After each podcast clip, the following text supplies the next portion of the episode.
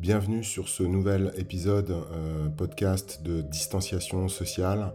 Je vous rappelle que nous réalisons des interviews filmées, mais aussi des podcasts autour des thèmes de la santé, de l'éducation, de l'art, de la culture, de l'écologie, de la solidarité, de la politique. C'est un concept qui a été propulsé lors du premier confinement en France dès le 1er avril 2020. Tant que cette crise durera, nous serons là pour continuer à donner euh, la parole. Aujourd'hui, nous recevons pour la deuxième fois euh, Anne Goffard, qui est médecin virologue au CHU de Lille. Euh, forcément, on va parler du virus, on va parler de cette pandémie qui dure maintenant quasiment déjà depuis deux ans. Bonne écoute à toutes et à tous.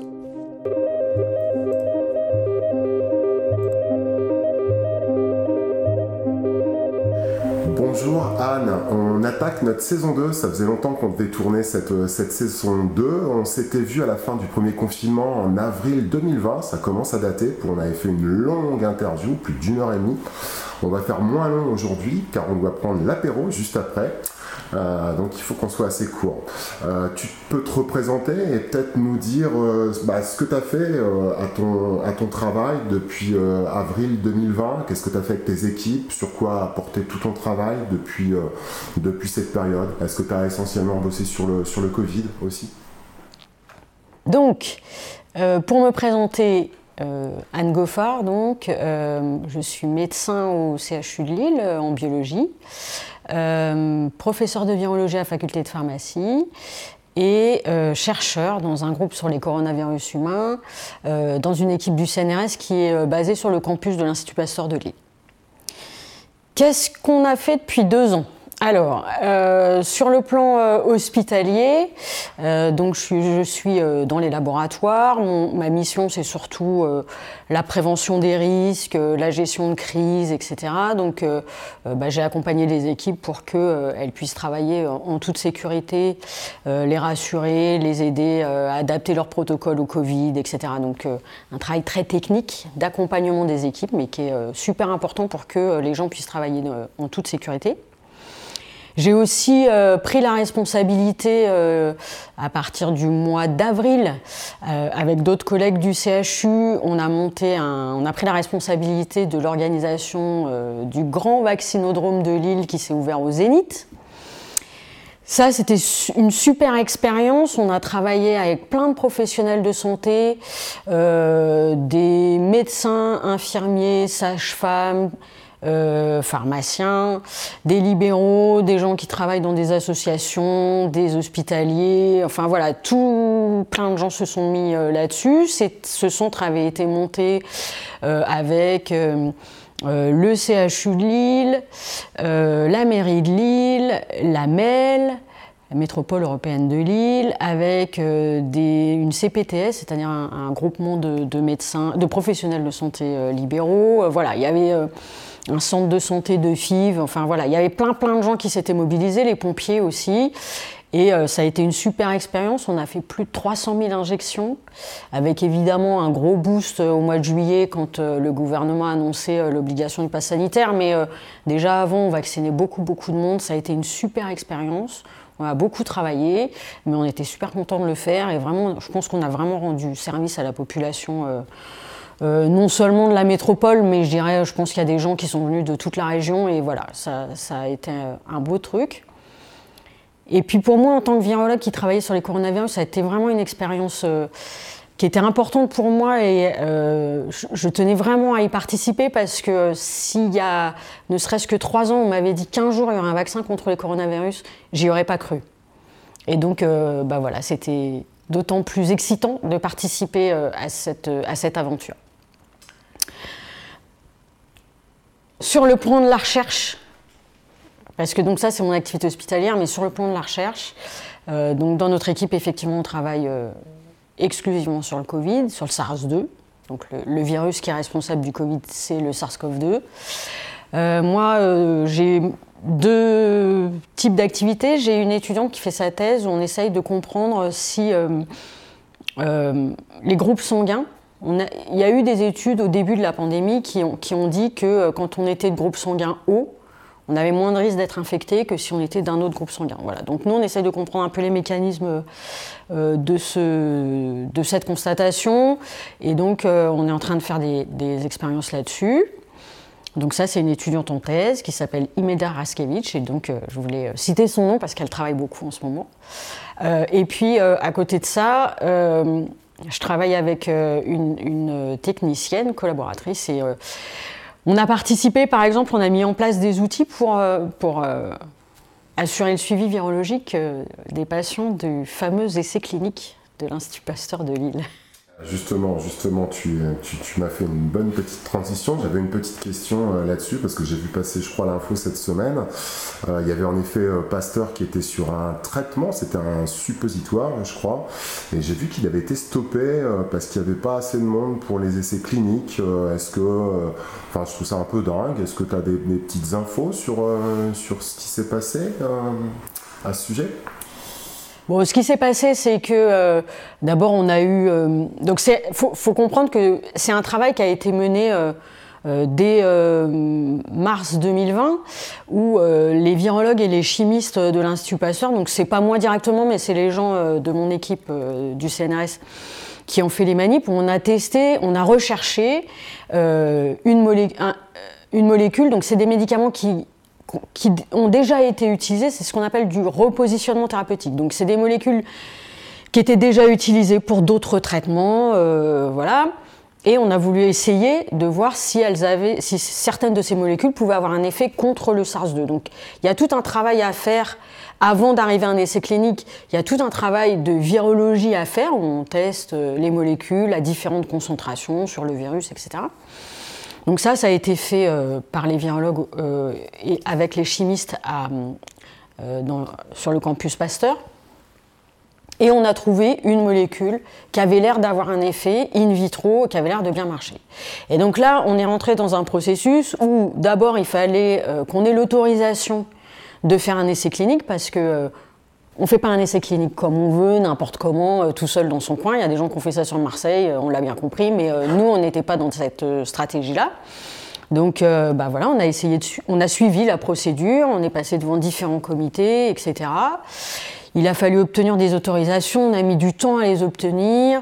on a été retoqué une fois, deux fois, trois fois, et puis à chaque fois on a modifié notre dossier pour, pour avoir l'autorisation. On a fini par avoir l'autorisation, c'était je dirais euh, juin ou voire euh, ouais juin 2021 donc au moment où il y avait beaucoup moins de cas et le souci c'est que euh, l'étude avait été désignée pour dire on va donner ce traitement à des gens qui sont pas hospitalisés qui ont plus de 50 ans et qui ne sont pas vaccinés. Or, aujourd'hui, les personnes de plus de 50 ans, beaucoup, beaucoup, beaucoup, et c'est très bien, sont vaccinées. Donc c'était difficile de... On a eu du mal à recruter du monde. Et puis, euh, et puis c'est un suppositoire, comme tu l'as dit, et que c'est jamais très agréable euh, de mettre un suppositoire. Et voilà, et donc euh, il se trouve que à la date d'aujourd'hui, on avait réussi à inclure une dizaine de personnes dans cet essai, alors qu'on visait plus d'une centaine. Donc, donc voilà. Donc, donc la direction de l'Institut Pasteur de Lille a décidé d'arrêter les frais. Ok, bon, ben voilà, on, est, euh, on a les infos. Euh, je, vais changer, euh, je vais changer complètement. Hein. C'est pas très ordonné là mes questions comme d'habitude. on en parle, on en parle beaucoup en ce moment. La, vaccination des enfants, c'est en train de vraiment bouger là en France. je crois que ça va être autorisé pour les pour les enfants qui ont des, entre guillemets, des problèmes. Là, on parle des 5-11 ans, je crois c'est le, 15 décembre. Et après, je crois qu'il y a l'aval pour vacciner tous les gamins aussi. Il me semble que c'est tombé. Euh, en fait, il y a l'autorisation au niveau euh, de l'Union européenne euh, d'ouvrir la enfin que, que, les vaccins. Alors, les vaccins qu'on va proposer aux enfants, ils ont un dosage différent des vaccins qui sont pour les adultes. Hein, c'est des formulations pédiatriques. Il y a eu des essais cliniques. Il y a des pays qui le font déjà, comme comme Israël ou comme les États-Unis. Il y a l'Allemagne qui s'y met maintenant, donc en Europe, ça y est, ça commence un petit peu. Et puis en France, ben, on, se pose la question, on attend toujours l'autorisation de la Haute Autorité de Santé pour le faire. Là, je vais me prononcer à titre personnel en tant que virologue. Moi, je pense qu'il faut qu'on ouvre la vaccination aux enfants de moins de 11 ans. Je pense que c'est super important pour plusieurs raisons. Pour euh, des raisons collectives, parce euh, bah, y aura moins de virus qui circulent. Et la crainte, c'est que plus le virus circule et plus il y ait de risque d'apparition d'un nouveau variant. Donc si on ne veut pas qu'il y ait des nouveaux variants, il faut que le virus arrête de circuler. Et donc, à mon avis, il faut qu'on ouvre la vaccination aux plus jeunes. Les jeunes, effectivement, euh, font des formes asymptomatiques, c'est-à-dire ils n'ont aucun signe clinique ou ils font des formes pas graves, mais ils transmettent à leur entourage, les parents, les grands-parents, voilà, les autres adultes qui les fréquentent dans leurs activités, etc. Donc il y a un risque pour les, de transmission aux adultes qui, eux, peuvent faire des formes sévères. Et puis malheureusement, il y a des enfants qui vont faire des formes graves, qui vont aller à l'hôpital, voire qui vont aller en réanimation. Il y a des enfants qui risquent de faire des Covid longs. Euh, voilà, donc tout ça, ça fait que pour les enfants, euh, je pense que ça a un intérêt de les vacciner. Et puis la, quatrième raison, et euh, c'est quelque chose qu'on n'envisageait pas jusqu'à cette pandémie, c'est l'avantage, l'intérêt social pour les enfants. Le fait d'être vacciné, ça veut dire qu'on peut continuer à aller à l'école, on ferme plus les classes, on ferme plus les écoles, on continue d'avoir les activités euh, extrascolaires, euh, euh, de faire de la musique, du sport, des activités culturelles, enfin voilà, tout ce qui fait la vie d'un enfant, qui est indispensable et qui permet d'avoir une vie sociale la plus normale possible. Donc voilà, pour toutes ces raisons, moi je pense qu'il faut proposer la vaccination aux moins de 11 ans.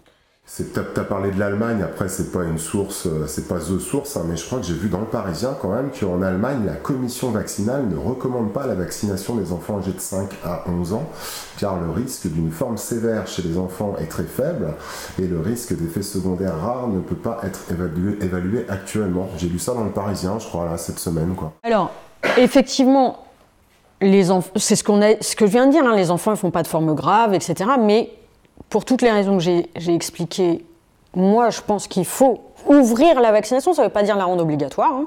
C'est-à-dire qu'on leur propose, ceux qui veulent se faire vacciner, c'est bien, ceux qui ne veulent pas, bah, ils ne font pas. Donc ça, c'est une chose. Effectivement, euh, les effets secondaires de la vaccination, euh, on commence à les connaître, on, en connaît certains. Euh, voilà, mais je pense que le risque, les risques liés à la vaccination sont infiniment moins importants que les risques liés à une infection au Covid, même chez l'enfant.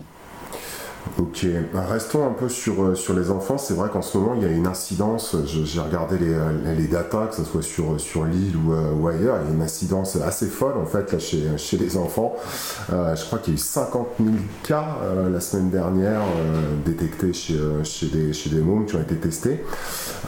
C'est une question un peu je, connais un peu ta réponse, quoi, mais est-ce que, enfin, tu viens d'y répondre limite dans ce que tu as dit avant, mais est-ce qu'on n'a pas intérêt à laisser circuler le virus chez les gamins, justement, comme ça, euh, bah, ils l'ont, et euh, s'ils l'ont eu, ils vont nous protéger, euh, limite après.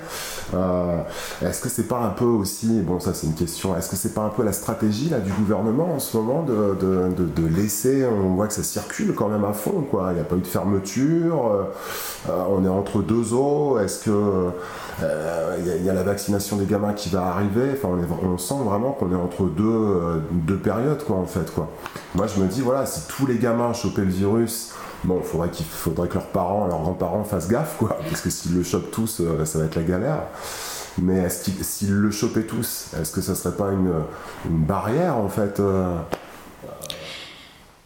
bah, c'est compliqué, effectivement. le souci, c'est qu'ils ils vont pas tous l'attraper en même temps, donc euh, le virus continue de circuler.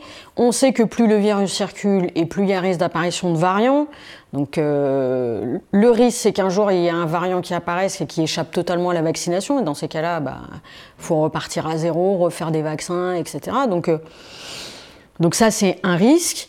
Euh, tu dis, il euh, n'y a pas eu de fermeture. Ok, on n'a pas déclaré qu'on fermait euh, systématiquement toutes les écoles. Cela dit, depuis deux, trois semaines, presque un mois maintenant, il y a plein de classes qui sont fermées les unes après les autres. Alors le protocole sanitaire a changé de façon à ce qu'on ne ferme pas au bout d'un cas. On ferme au bout de trois cas. Mais il y a de plus en plus de classes qui sont fermées. Et une classe qui est fermée, qu'est-ce que ça veut dire? Ça veut dire qu'il y a les parents qui doivent s'occuper des enfants, ça veut dire qu'on reste à la maison, ça veut dire que s'ils peuvent, ils doivent faire du télétravail. Le télétravail, quand il y a les enfants à la maison qu'il faut accompagner pour eux, leur travail scolaire qui se fait à la maison, c'est compliqué, c'est fatigant. ça induit des tensions dans la famille. Donc, euh, si on peut éviter tout ça, enfin, franchement, je pense qu'il faut s'arrêter avec euh, cette façon de. Et puis, l'école, l'école, c'est fait pour être à l'école, avec les copains, avec l'enseignant ou les enseignants, pouvoir discuter avec eux. On apprend. L'apprentissage, c'est une activité éminemment sociale. On a besoin d'être à plusieurs pour apprendre. Et les parents, on fait ce qu'on peut mais on n'est pas des enseignants pour la plupart, donc euh, on n'est pas là pour apprendre à nos enfants euh, ce qui se fait à l'école. Bah, je confirme, hein, c'est ce qu'on a vécu nous en tant que, en tant que parents cette semaine. Hein. on a eu deux, CM2 et deux CM1 fermés là, dans, l'école Michelet euh, à Lille. Et, et, ce que tu viens de décrire, bah, c'est ce que, je, ce que, ce que j'ai vécu cette semaine. Donc, donc voilà, on est en plein dedans.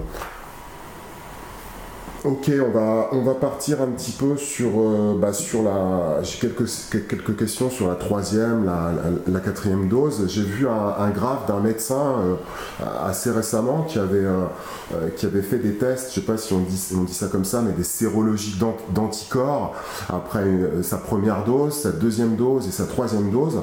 On voit vraiment que sur la, la troisième dose, on a la courbe vraiment qui est, qui est qui, qui, booste, qui décolle vraiment sur, euh, sur les anticorps. Euh, donc euh, voilà, cette troisième dose, est-ce qu'elle produit vraiment un, ultra boost? Je crois qu'on parle vraiment d'un taux d'anticorps 10 à 12 fois supérieur à la deuxième dose. Et est-ce que ça varie d'une personne à l'autre en fait, cette sorte de, cette sorte de boost quoi en fait, quoi, sur, la, sur cette troisième dose? Bon, moi, ça me fait beaucoup rire parce que, voilà, des trucs qui sont hyper techniques, de virologues, de biologistes, maintenant, tous les Français savent le faire, savent interpréter une sérologie. Ça, c'est quand même phénoménal. Bien, donc on va reprendre à la base euh, les trucs qu'on apprend euh, aux étudiants euh, en médecine ou en pharmacie sur l'interprétation d'une sérologie. D'abord, euh, un taux d'anticorps comme ça, brut, ça veut rien dire. Il faut, euh, si on veut pouvoir comparer des taux d'anticorps, il y a des protocoles techniques à respecter. Notamment, il faut faire les dosages d'anticorps sur les différents prélèvements le même jour avec la même technique pour avoir, pour vraiment pouvoir comparer des taux. Donc voilà, je ne sais pas euh, comment ça s'est passé dans l'étude dont tu parles ou dans le, pour le collègue dont tu parles, mais voilà, ce qu'on sait maintenant, quand même, plus, euh, de manière un petit peu plus carrée, il y a des études scientifiques qui ont été publiées, évaluées par les pairs euh, dans des journaux euh, spécialisés, qui montrent qu'effectivement, la troisième injection, qui est une dose de rappel, donc les deux premières injections, c'est le schéma vaccinal complet. Ça permet de stimuler une première fois, puis une deuxième fois le système immunitaire pour qu'il y ait une mémoire immunitaire qui s'installe. Et la troisième dose, c'est ce qu'on appelle un rappel. L'objectif d'un rappel dans la vaccination, c'est justement de remobiliser à distance le système immunitaire pour qu'il réagisse plus rapidement. Et là, on a une réponse du système immunitaire au bout de à peu près 48 heures, alors qu'après la deuxième dose, il fallait attendre 7 à 10 jours avant de voir vraiment une réaction importante. Donc là, c'est au bout de 48 heures. Et puis, euh, les études montrent que cette réaction est plus forte, effectivement, et probablement de plus longue durée. Alors je dis probablement parce qu'on euh, n'a pas encore énormément de recul, hein, mais euh, voilà, tous les immunologistes et les virologues spécialisés dans la, vaccination et dans le design de, vaccins, euh, on pense que cette, cette, troisième injection devrait permettre une immunité de plus longue durée. Mais on en reparlera dans six mois. Ouais, je veux pas euh, polémiquer, hein, mais on a Del il n'a pas dit qu'on allait vers la quatrième, hein, il l'a pas affirmé, mais il a dit que ça serait peut-être possible. On voit qu'en Israël, je crois que c'est le le ministre de la Santé hein, qui en a parlé. Euh, ça veut dire qu'au final, euh, peut-être qu'en Israël, vu qu'ils ont, ils ont vacciné plus précocement, ils ont déjà tous eu la troisième, c'est-à-dire qu'ils ont déjà du recul et, euh, qu'elle a, et, que ça baisse quoi, en fait, et qu'on va aller vers une quatrième. Est-ce qu'on a des, des, datas là-dessus ou, Moi, j'ai pas d'infos sur la quatrième dose. Je ne sais pas. C'est un peu de la bullshit que j'ai entendu, quoi, en fait, j'ai l'impression. Ça, on n'a pas les données, quoi, aujourd'hui. Pour l'instant, on n'a pas les données là-dessus. Cela dit, une quatrième dose n'est pas totalement exclue, notamment euh, si on a des variants qui échappent à la vaccination et où donc on pourrait avoir une autre injection qui permettrait de s'adapter à, un variant qui apparaîtrait. Donc euh, voilà, franchement, il ne faut pas. Euh, faut attendre de voir ce qui va se passer. Quoi. malheureusement, euh, depuis deux ans, on, navigue un petit peu à vue et, là-dessus. Euh, Ok, on en a parlé en off tout à l'heure, c'était, intéressant. Donc on, parle là essentiellement du, vaccin ARN, en tout cas pour la, pour la France. L'ARN qui fait beaucoup parler de lui parce que c'est la, la frayeur des, des antivax. Euh, pour mettre tout le monde d'accord, pourquoi est-ce qu'on n'arrive pas à, créer un vaccin dit classique? Pourquoi ça marche pas? Je pense qu'on on, appelle ça les vaccins à adénovirus vecteur. Pourquoi on, pourquoi on n'arrive pas à à créer un vaccin normal? Ça rassurerait peut-être la population, ça permettrait peut-être plus de vaccination. Pourquoi c'est difficile, en fait? Bah En fait, on y arrive. L'AstraZeneca, c'était un vaccin adénovirus. Et les gens ne veulent plus.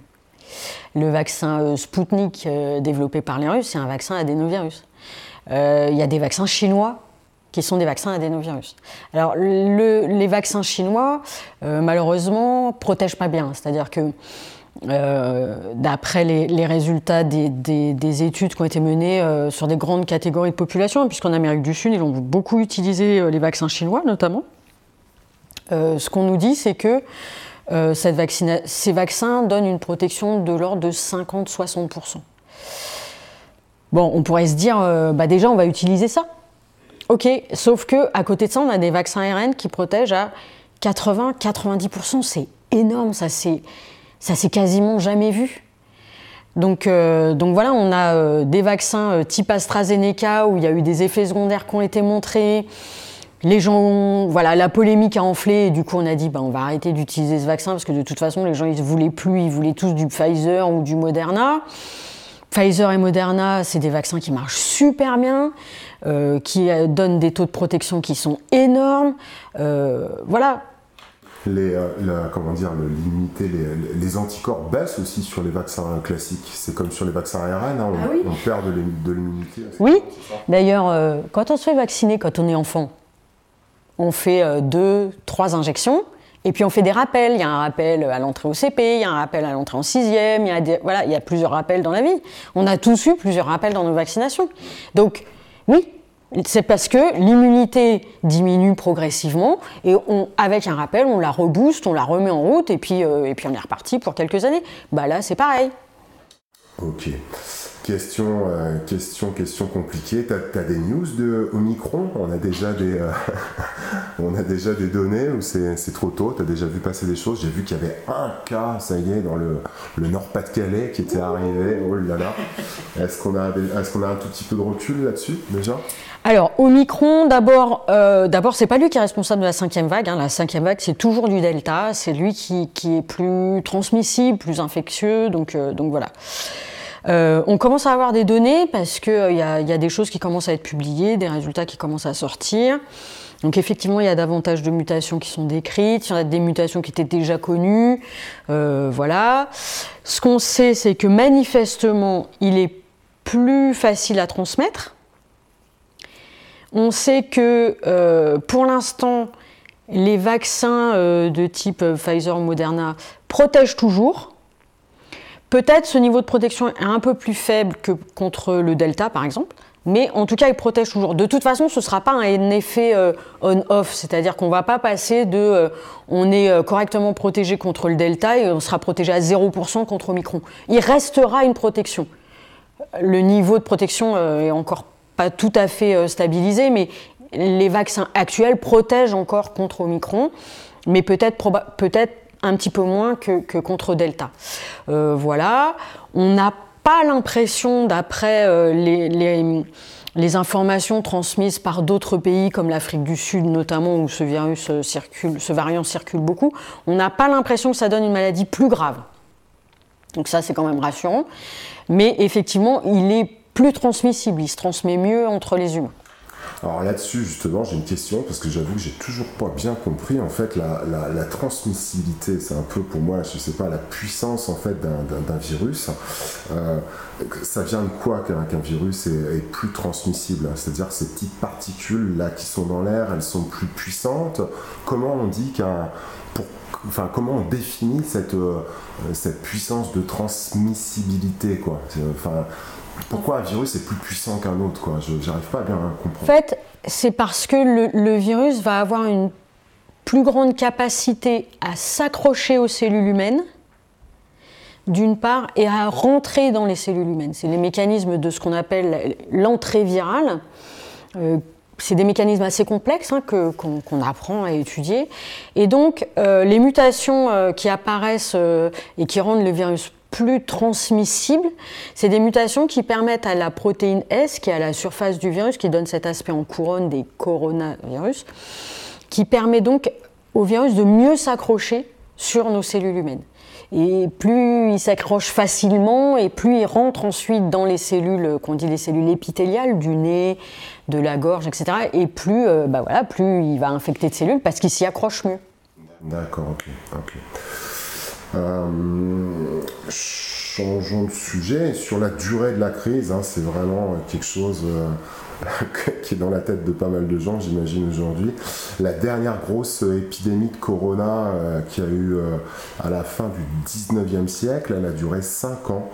Euh, ok, on n'avait pas un niveau de recherche aussi puissant à l'époque, la vaccination n'était pas là, mais au final, on en a encore pour 3 ans, Anne, ou pas et attends, attends, j'ai un dernier truc. Au final aussi, euh, euh, comme on peut attraper le, Covid plusieurs fois, ça, veut dire que ça s'arrêtera jamais, quoi, en fait, quoi.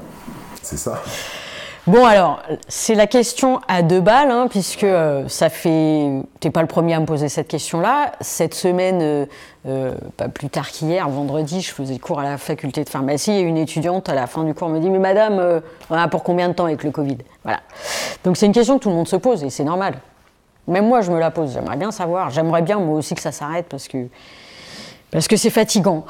Euh, bon, les épidémies d'infections euh, virales respiratoires, donc par exemple euh, une grande pandémie de grippe, ça dure deux ans.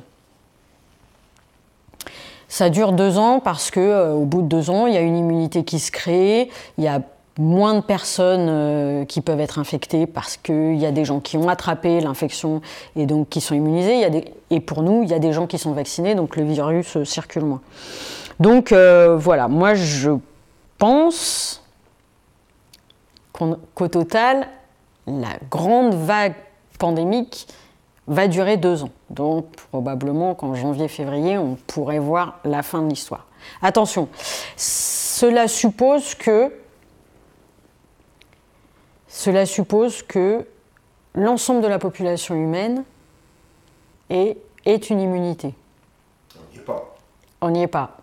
Notamment parce que, et ça c'est une question euh, politique au sens large, hein, comment on donne accès à la vaccination aux pays moins riches que les pays européens par exemple ça, c'est une grave question. C'est une, question très, très importante. Euh, les vaccins ARN, ouais, c'est super, ça, protège bien, etc. Le problème des vaccins ARN, c'est que ça nécessite une logistique euh, en termes de conservation. Il faut des températures, etc. Il faut un système de santé qui permette d'acheminer les, vaccins sur les lieux d'injection, etc. Donc aujourd'hui, même si on ouvrait les brevets euh, euh, pour permettre à des pays euh, moins riches de, produire ces vaccins, il y a quand même des soucis logistiques qui font que, c'est très compliqué pour des pays dont les systèmes de soins ne sont pas aussi développés et aussi structurés que les nôtres, de pouvoir vacciner massivement la population. Donc c'est un vrai problème, c'est une vraie question. toutes les, les réponses ne peuvent pas être apportées comme ça. Euh, et moi, je ne les ai pas, toutes les réponses, mais, euh, mais il faut vraiment trouver une solution pour que euh, tous les pays, toute la population humaine ait accès à la vaccination. Alors après, il y aura des gens qui ne voudront pas se faire vacciner, ok, mais au moins que ceux qui le souhaitent puissent être vaccinés. Et aujourd'hui, on n'y est pas. Donc ça risque de continuer quand même un petit peu. Donc ça risque de continuer un petit peu, même si... attention, il faut bien différencier. Il y a, deux choses dans, dans cette pandémie. Il y a le virus, l'infection, la maladie, et il y a la mise en tension du système de santé. Euh, si ce virus continue de circuler, qui donne des infections finalement pas graves, parce que les gens sont jeunes, en bonne santé, parce que les gens sont vaccinés, parce que pour plein de raisons, ça donne une infection pas grave, bah à la rigueur, c'est comme les rhumes qu'on a tous les hivers, c'est comme la grippe qu'on a l'hiver euh, en temps normal et ça ne met pas en tension le système de santé, et du coup, bah, la vie économique, sociale, la vie euh, médicale, hospitalière continue. Et c'est pas grave. Et c'est malheureusement un nouveau virus qu'on va mettre dans notre liste de virus qui peut infecter les humains. Voilà, donc il y a quand même, euh, voilà, il faut, faire attention. La, la pandémie va pas s'éteindre du jour au lendemain, mais la crise sanitaire peut peut-être diminuer assez rapidement. Bah, justement, là, euh, sur, euh, sur ce qui se passe à l'hôpital euh, en ce moment, je crois qu'il y a Castex qui vient d'ouvrir les yeux, qu'il fallait des moyens. On parle beaucoup de, pénurie de médecins, de moyens à l'hôpital. En fait, si j'inverse un petit peu ce que tu viens de dire, c'est si on avait été OK de ce côté-là, on s'en serait mieux sorti. S'il y avait plus de moyens à l'hôpital, etc., est-ce qu'on s'en serait mieux sorti? Ben, quand, euh, quand la pandémie a démarré en 2020, on avait la meilleure médecine du monde, on avait la meilleure recherche du monde, on était super fort. Je crois que cette crise a montré qu'on n'a pas la meilleure médecine du monde. Euh, avant 2020, déjà euh, en 2019, en octobre-novembre 2019, le 14 novembre 2019 par exemple, il y a eu une manif importante des professionnels de santé. Je me souviens que dans la cour d'Urier, il y a pas mal de collègues euh, qui étaient descendus à midi pour, avec leur blouse pour, pour protester et pour alerter sur, leur sur nos, conditions de travail. Donc voilà, c'est pas nouveau que, que le système de santé est en difficulté. Mais cette crise le révèle euh, drastiquement. Alors après, attention, c'est pas seulement une question de moyens, il y a aussi une question de structure, il y a une question d'organisation, il y a une question de, euh, de globalement, euh, voilà. je pense qu'il faut remettre à plat le rôle des agences régionales de santé, le rôle d'un certain nombre de structures comme la Haute Autorité de Santé, le Haut Conseil à la Santé publique. Il y a plein de, plein de commissions différentes, d'organismes différents, qui donnent des avis, qui mettent longtemps à donner les avis, et puis, enfin voilà. Donc je pense qu'il faut euh, peut-être simplifier tout ça, tout remettre à plat.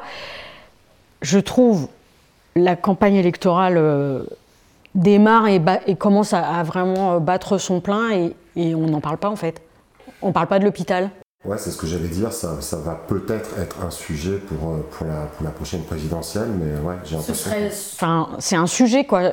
Il y a des candidats et une candidate qui nous dit, euh, après euh, deux ans de crise sanitaire, qui nous dit qu'elle va encore diminuer le nombre de fonctionnaires. Qui c'est qui bosse là depuis deux ans, qui, permet le maintien des services publics? C'est les fonctionnaires, les fonctionnaires d'État, les fonctionnaires territoriaux dans les collectivités, les mairies, les, les métropoles, etc. Donc il faut arrêter de dire on va supprimer les postes de fonctionnaires. 150 000, je crois. Ouais. Je, sais plus qui, euh, Donc euh, n'oublions pas ça. Euh, donc on ne parle pas de l'hôpital. Ou quand on en parle, c'est pour dire on va augmenter le nombre de médecins, mais vous allez aller les chercher où les médecins? Ça se forme un médecin, on met 10 ans à former un médecin, donc voilà. et puis on ne parle pas de l'université, on ne parle pas de la recherche. On avait soi-disant la meilleure recherche du monde, on n'est pas capable de faire un vaccin.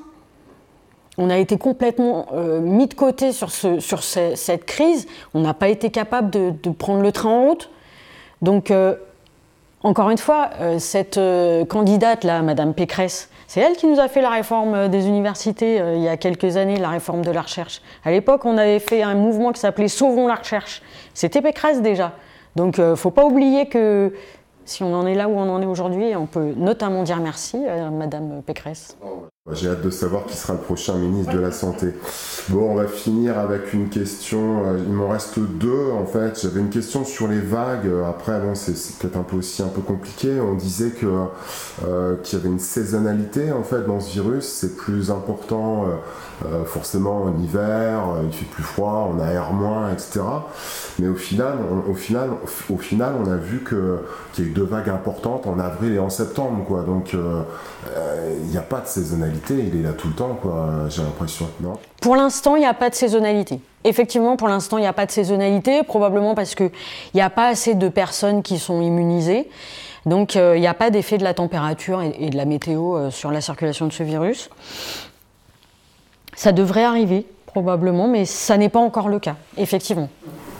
Ok, la dernière question, en fait, c'est, euh, enfin, je sais pas si c'est une question, mais j'ai vu que aussi ça avançait enfin sur l'aération euh, depuis quelques semaines, alors que ça fait juste un an, plus d'un an en fait qu'on en parle, qu'on voit des choses passer.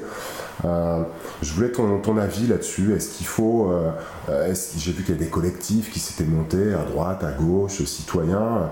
Est-ce qu'il faut mettre des capteurs de CO2 partout Et, euh, et est-ce que, que les collectivités réfléchissent à ça Enfin, est-ce qu'il faut qu'on mette des capteurs dans les écoles, dans les entreprises voilà, pour montrer à quel moment il faut aérer, quoi, tout simplement. Quoi. Alors, il y a dans cette question-là, il, y a deux, aspects. Euh, l'aspect euh, capteur de CO2, donc euh, nous par exemple sur la ville de Lille, on, installe, on propose des capteurs dans les restaurants scolaires où il y a beaucoup d'enfants qui viennent manger au restaurant scolaire et puis on enlève le masque et puis on parle, on discute avec les copains et tout ça. Donc on a des capteurs mobiles qu'on place dans les restaurants de façon à ce que les équipes d'adultes qui sont avec les enfants euh, puissent être alertées au, moment où il faut vraiment euh, où faut aérer. Donc on a formé les, les, adultes euh, et, voilà, on peut aérer dans les restaurants scolaires. Maintenant, il n'y a pas besoin d'un capteur pour savoir qu'il faut aérer. C'est-à-dire que la consigne et ce qu'il faut faire maintenant, c'est au bout d'une heure qu'on est en classe, donc c'est-à-dire qu'on est nombreux, même si on porte le masque, on est nombreux dans une salle fermée. Euh, au bout d'une heure, on ouvre pendant 10-15 euh, minutes maxi. Ça sert à rien d'aller chauffer la rue et de laisser ouvert pendant toute la journée. Ça sert à rien d'ouvrir à 8 heures quand on arrive, alors que pendant toute la nuit, il n'y a eu personne. Mais au bout d'une heure de, classe, donc moi par exemple quand je fais cours, et vendredi euh, je l'ai fait, au bout d'une heure que je fais cours, j'ouvre les fenêtres. De façon à créer un courant d'air et au bout de 10 minutes, un quart d'heure, je ferme. Parce que d'abord, nous, on a froid. Et je sais que l'air a été renouvelé. Les aérosols de Covid sont partis, de virus sont partis. Et on peut euh, de nouveau euh, garder la chaleur et travailler ensemble. Donc voilà. Rien que si on faisait ça, on pourrait déjà diminuer la concentration de virus dans, euh, dans la salle. Et ça, tout le monde peut le faire. C'est-à-dire, on n'a pas besoin d'avoir un capteur, on n'a pas besoin d'être un adulte. Même les enfants peuvent alerter et dire Ah, ça fait une heure qu'on est là, on ne pourrait pas ouvrir 10 minutes, un quart d'heure. Et on peut tous le faire, même quand on est dans, un bureau à 3 ou 4 à travailler ensemble, même si on porte le masque, on aère toutes les heures pendant 10 à 15 minutes. Et comme ça, ben, on diminue la quantité d'aérosols viraux dans euh, l'atmosphère c'est parfois plus, plus galère hein, et moins fait en, entreprise. Hein, euh, L'aération, tu peux, je peux en témoigner. Quoi. Ok, bah Anne, on va pas faire une heure et demie hein, comme la dernière fois. Je, te remercie euh, vraiment euh, pour ton temps, pour cette saison 2. Et, et ce que je peux te proposer, ça serait marrant qu'on se revoie peut-être juste après la présidentielle pour, une, pour une saison 3. Il y aura peut-être des questions peut-être un petit peu plus politiques, etc. Vu que je sais que tu t'intéresses beaucoup à tout ça. Avec plaisir. À bientôt. Merci beaucoup, Anne.